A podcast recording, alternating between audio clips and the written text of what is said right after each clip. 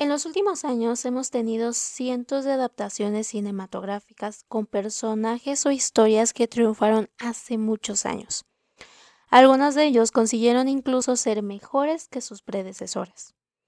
Para lograr esto se han utilizado diversos términos para definir cada una de estas. Este año tuvimos una precuela de la historia de Willy Wonka y los Juegos del Hambre, un live action de La Sirenita, una secuela de Scream e incluso un spin-off de Game of Thrones. Así que hoy hablaremos de estos términos y analizaremos el por qué Hollywood no apuesta por dar nuevas historias. Stories like this only happen in the movies. I cannot believe it's happening to me. I still have a a lot of growing and learning and work to do. This belongs to all of those people around the world. Who shared their story with me. I'm so grateful for your stories, and I carry them with me. Thank you for believing in me in those moments that I didn't even believe in myself. And any little girl who's who's practicing their speech on the telly, you never know. Bienvenidos a Sin Historias, del guión a la pantalla. Donde les hablo de todo lo que tienen y deben saber de sus historias favoritas. Aquellas que nos dejan un mensaje o nos llevan a debates y conversaciones profundas en redes sociales, porque aún hay más historia de la que vemos en pantalla. Soy Paola Drew, su host el día de hoy y en los futuros episodios de este podcast. Antes que nada vamos a hacer un pequeño repaso del glosario cinematográfico más usado en los últimos años, algunos de ellos que ya tienen buen tiempo usándose. En primera tenemos live action. Esos son los favoritos de Disney de la última década. Se trata de las películas llevadas a la acción real, es decir, son una nueva versión de películas o series animadas que son grabadas con personas, un imaginario de la vida real. Tenemos, por ejemplo, a todas las grandes películas de princesas como Aladdin, Mulan, La Bella y la Bestia, y este año tuvimos La Sirenita. El término crossover es uno de los más usados, después de spoiler. Se refiere a aquel cruce de historias de personajes e incluso franquicias. Algunos de los programas que más han tenido estas colaboraciones son Los Simpson o South Park, donde varias celebridades o personajes cinematográficos han hecho cameos otro de los términos más populares. Las franquicias de superhéroes son expertos en hacer estos. Con ello lanzaron The Avengers o Batman vs. Superman. Pero igual podríamos mencionar a las historias interconectadas del origen de los guardianes, Godzilla vs. Kong, Freddy vs. Jason. Continuamos con los spin-offs. Aquí tenemos estas historias que nacen de otras, como las series de los creadores de Grey's Anatomy, quienes tras el éxito de esta lanzaron Estación 19 y consiguen que algunos episodios estén conectados para que el espectador siga una historia en ambas. Igual que los creadores de Chicago Fire, que decidieron sacar su versión de policías y en cuando la establecieron una de médicos, y así lograr conectar algunos episodios con la ley y el orden VE que fue hecha por los mismos creadores. Este año tuvimos La Casa del Dragón, que nació de la serie de Juego de Tronos. Las secuelas son más comunes que los términos próximos. Se refieren a proyectos que continúan la historia de algún éxito. Algunos grandes ejemplos pueden ser Toy Story, Indiana Jones, Los Juegos del Hambre, incluso la saga de Harry Potter. Un reboot nos habla de un reinicio, una cinta que no necesariamente sigue la historia de manera exacta, tal como la conocemos, pero mantiene algunos elementos creando sus propias reglas y secuencias. Algunos de ellos han sido las versiones de Spider-Man, las innumerables de Batman, que lograron ahora regresarlas como parte de un multiverso. Las nuevas versiones de los cazafantasmas pueden ser otros, e incluso Los Ángeles de Charlie, estos no necesariamente son remakes, ya que los remakes son una versión nueva pero que sigue las mismas secuencias. Historia, personajes sin cambiar nada, o lo más mínimo. Es más común que se hagan remakes en cuanto a producciones extranjeras, como con nosotros los nombres. La película mexicana ya tuvo varias adaptaciones, cuatro películas en Europa, dos en Asia, dos series en Argentina y España, y la popular de todas ellas ha sido Spoiler Brats de Francia. A Betty la Fea, que tienen sus versiones más populares en México y Colombia, e incluso Coda, la película ganadora del Oscar en 2022, fue un remake de la historia francesa La familia Belair. Aquellas historias que tuvieron un gran éxito finalmente son revividas años después. Se le conoce precisamente como revival. Las productoras deciden traer de nuevo aquellos personajes entrañables, como con Sex and the City, iCarly, Teen Wolf o Soy 101. Y si no se logran traer a de vuelta los actores originales, continúan las historias y solo tal vez mencionan sus personajes de vez en cuando, como con Gossip Girl o High School Musical. Entonces, las recuelas son aquellas que combinan secuela y reboot, es decir, continúan la historia pero se centra en conflictos o personajes diferentes a la original. Como con las nuevas cintas de Scream, estas pueden tener mucho fanservice para que los fanáticos sigan conectados a la historia. La última entrega de Scream justamente ya nos habla de todos esos términos. Otros ejemplos pueden ser los últimos proyectos de Star Wars o Halloween. Pero algunas de estas deciden hacerse entre algunos años, es decir, seguir la historia en algún punto de la historia. Un término entre secuela y precuela, es decir, intercuela, que alude a los hechos sucedidos entre dos historias previamente publicadas, como Saw X, estrenada este año, es la película décima de la franquicia, pero su narrativa se basa entre la primera y la segunda. O Roger One de Star Wars continúa antes del inicio de una nueva esperanza, pero después de la venganza de los Sith. Finalmente, uno de los que más se ha utilizado últimamente, las precuelas. Nos cuentan la historia previo a una ya conocida. Este año tuvimos los Juegos del Hambre, balada de pájaros, cantores y serpientes que nos cuenta la vida de Snow, antes de volverse presidente del Capitolio como lo conocimos con la primera entrega de la saga. O Wonka, que nos lleva a los años de juventud del famoso chocolatero, previo a los acontecimientos de la fábrica de chocolates.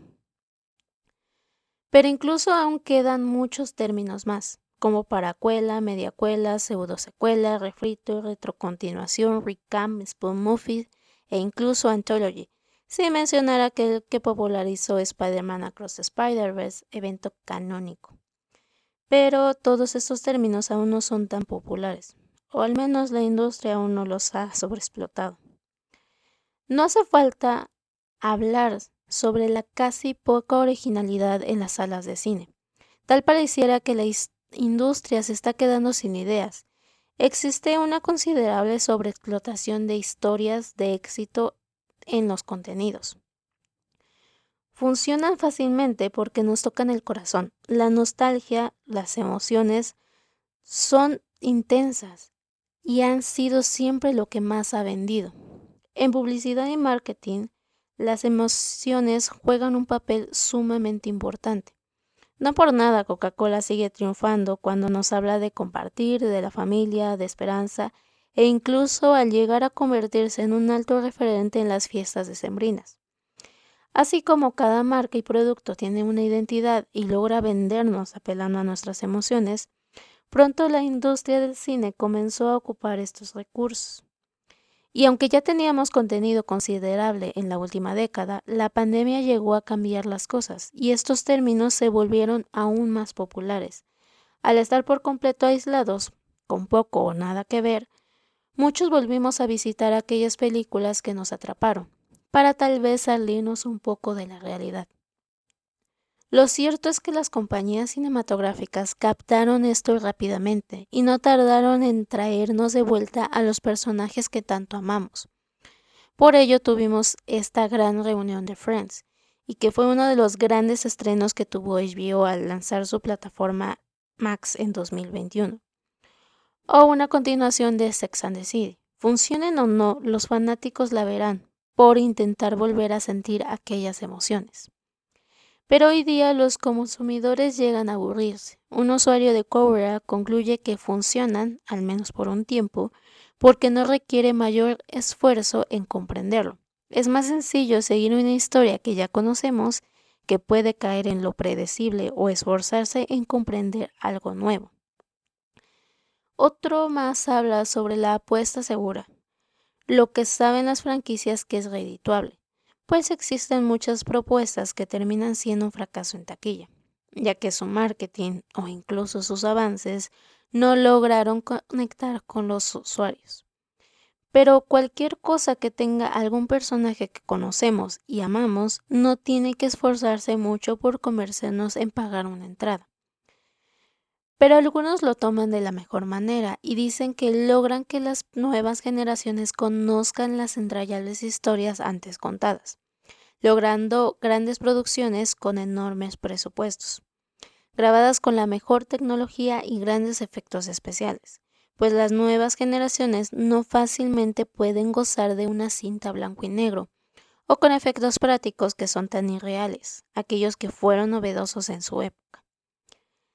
La tecnología y más las redes sociales han logrado que nuestros cerebros se activen con grandes efectos especiales. Por ello, las marcas deben lograr captar nuestra atención en segundos, y más con este fenómeno que tenemos en TikTok, Así que la posibilidad de que las personas terminen o les atrape alguna película de los setentas, donde tanto su grabación y edición no son para nada parecidas a los de hoy día, puede ser complicado. Por ello, los remakes pueden brindar revivir experiencias o vivirla de una mejor manera para aquellos que disfrutaron las versiones originales y así lograr enganchar a las nuevas generaciones y tal vez motivarlos a consumir y disfrutar de las entregas previas, como lo consiguió Blade Runner de Denis Villeneuve. Por allá de 2016, Daniel Matarrita de Bad Heart Days nos dice que a Hollywood no se le han acabado las ideas, simplemente se volvió más perezoso y se va por el camino más fácil. Y eso que para entonces aún no teníamos una sobrecarga de contenidos en miles de plataformas que tratan de comprarnos día a día. Pero todo esto tiene mucho que ver con los ámbitos de consumo de la audiencia, lo que es irónico porque son quienes más se quejan de este hecho. La asistencia a las salas de cine disminuyó considerablemente, haciendo que grandes producciones con nuevas y buenas historias fracasaran al tener que competir con las franquicias de superhéroes. Son de 2017, es considerado el año que menos asistencia tuvo a las salas del cine, el más bajo desde 1992. Ese año la película más taquillera fue El último Jedi, una película de Star Wars, algo conocido. Esto puede deberse a las populares plataformas de streaming. La mentalidad del consumidor es, si ya pago una plataforma cada vez para ver películas, prefiero esperarme a que llegue a gastar aún más tiempo y dinero en trasladarme a comprar una entrada del cine. Se resulta ser entonces más cómodo.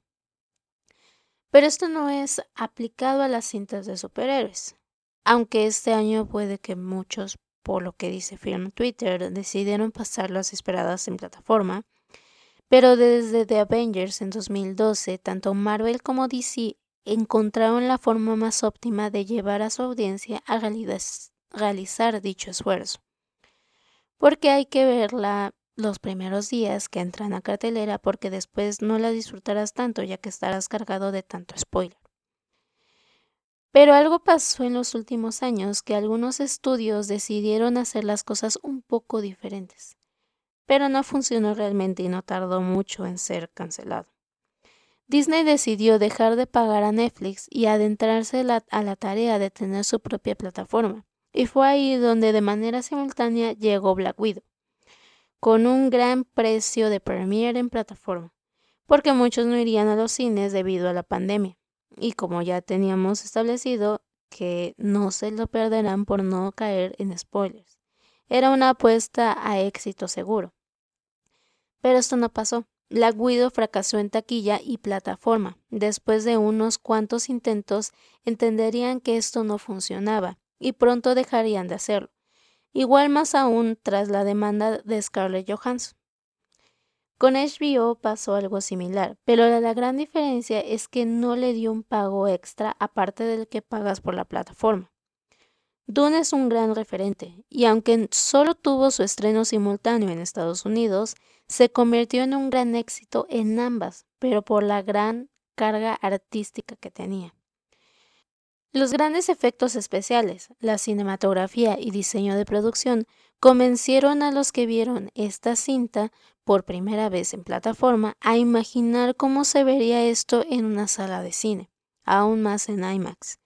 Y fue así que llevaron a muchos a pagar una entrada. Algunos ya estaban convencidos desde los trailers y esto no quiere decir que sea la razón por la que Black Widow fracasó quitándole el aún presente fracaso de la audiencia, masculina principalmente, por ver a una mujer con poder y siendo principal en una película de superhéroes. El error de Disney fue colocarle un precio de más de 300 pesos mexicanos, aparte del precio estándar que pagan por, para acceder a la plataforma. Por ello, tal vez entonces todas aquellas producciones originales buscan ahora venderse con las nuevas formas de disfrutarlas en cines.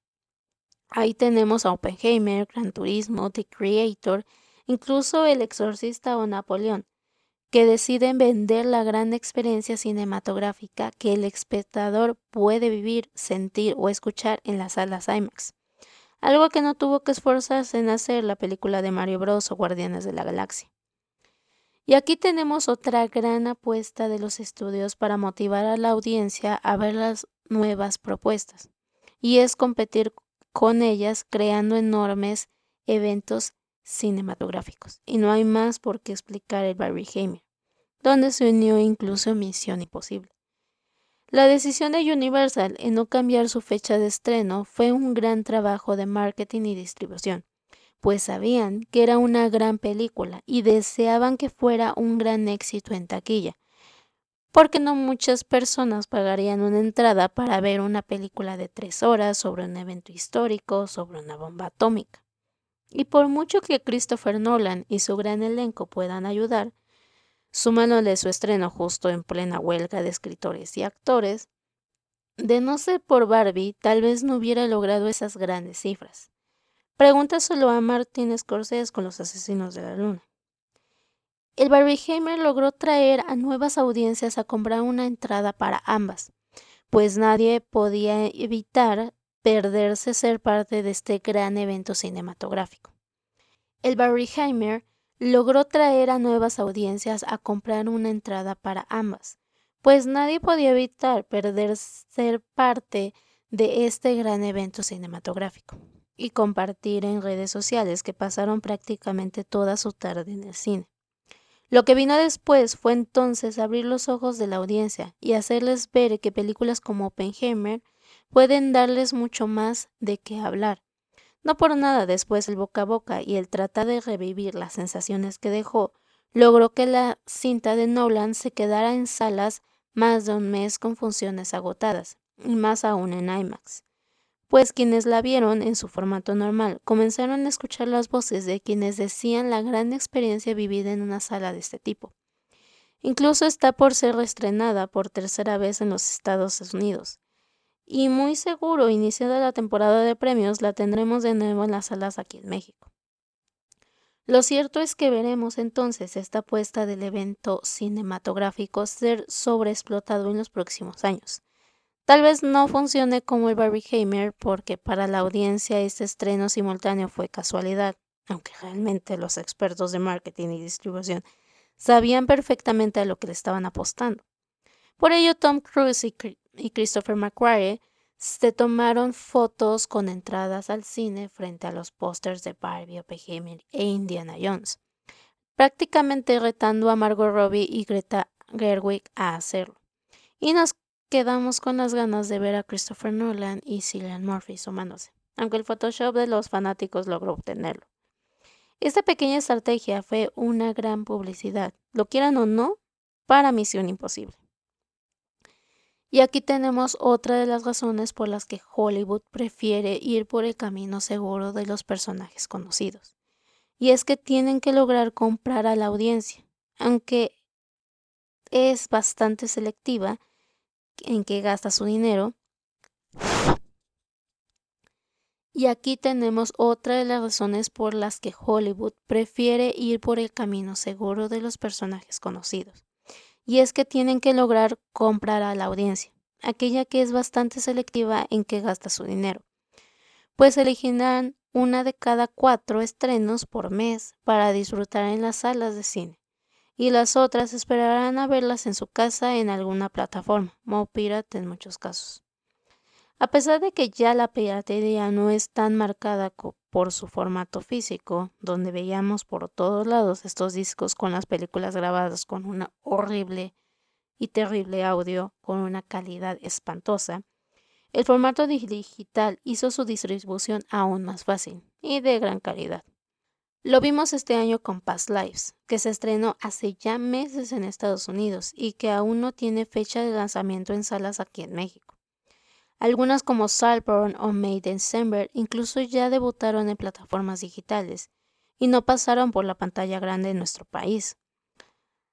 A nada de la temporada de premios y a punto de cargarnos de miles de spoilers, la comunidad cinéfila prefieren consumirlo de manera ilegal a esperar a que las distribuidoras decidan llevarlas a alguna sala de cine, si es que alguna vez llega como pasó con Aftersun o Close. Porque igual la distribución no va a ser la misma que tuvo The Flash o Aquaman, que a pesar de no ser realmente buenas, tuvieron bastantes horarios por un gran tiempo, a comparación de Tom Money o Priscilla, que finalmente llegaron a México pero con horarios y cines selectos. Las distribuidoras prefieren incluso apostar su dinero en historias que el consumidor ya conoce, que sí o sí podrán pagar una entrada al cine, a poner su dinero y tratar de convencer a la audiencia de entrar a conocer nuevas historias. Lo vimos perfectamente con la película que podría representar a nuestro país en los Oscars, Totem, que a pesar de tener un gran reconocimiento por la audiencia y los críticos, además de pasar por múltiples festivales internacionalmente desde febrero de este año, su distribución fue un fracaso, pues en su estreno tuvo que competir por las salas con Napoleón, Wonka, Aquaman e incluso los Juegos del Hambre, Balada de pájaros, cantores y serpientes que a pesar de que a la fecha del estreno de Totem ya tenía dos semanas en cartelera, seguía teniendo salas agotadas. Incluso hoy día se desconoce si Totem llegará a alguna plataforma de streaming. Los hábitos de consumo de la audiencia han motivado a las productoras a apostar dinero en lo que es seguro, lo que no hay dudas que será redituable. Si se quiere que pare o disminuya esta sobreexplotación de contenidos con historias conocidas, se debe hacer un análisis a la forma de que consumimos series o películas. Cada día es más complicado para nuevas historias lograr captar la atención del espectador. Por ello, igual los trailers se han vuelto más épicos con música que acelere tu corazón o escenas que llamen tu atención incluso en darle aún más trabajo a los actores populares. Por eso los vemos en todas las producciones, y aquellos que no lo son igual. Con ello ahora tenemos a Charlie D'Amelio, Dua Lipa o Billie Eilish en escena, pues tienen un gran fanbase. Fuera de si actúan bien o mal, su comunidad consumirá el contenido por apoyar a sus ídolas, no porque les haya atrapado la historia. Incluso cada día se ha perdido más la forma de ensamblar castings, pues muchos de los actores populares actualmente no los realizan y consiguen los papeles por una llamada, ya que productoras o directores apuestan por pagarles a ellos y tener una taquilla segura, a hacer nacer una nueva estrella, pues lamentablemente en la actualidad vende más quien tienes en dentro de la producción que la historia misma. Los invito a continuar esta conversación en todas las redes sociales. Me pueden encontrar como Ampaola y al podcast como Sin Storia Spot. Una sala box, la red social Cine, donde estarán mis comentarios completos de todas las películas que veo, aquellas que no logran tener una review en este podcast. Les dejaré todos los enlaces en la descripción de este episodio. además de contenido relacionado al tema del día de hoy. Muchas gracias por tomarse su tiempo en reproducir este episodio y nos escuchamos la próxima semana. Recuerden, aún hay más historia de la que vemos en pantalla. Adiós.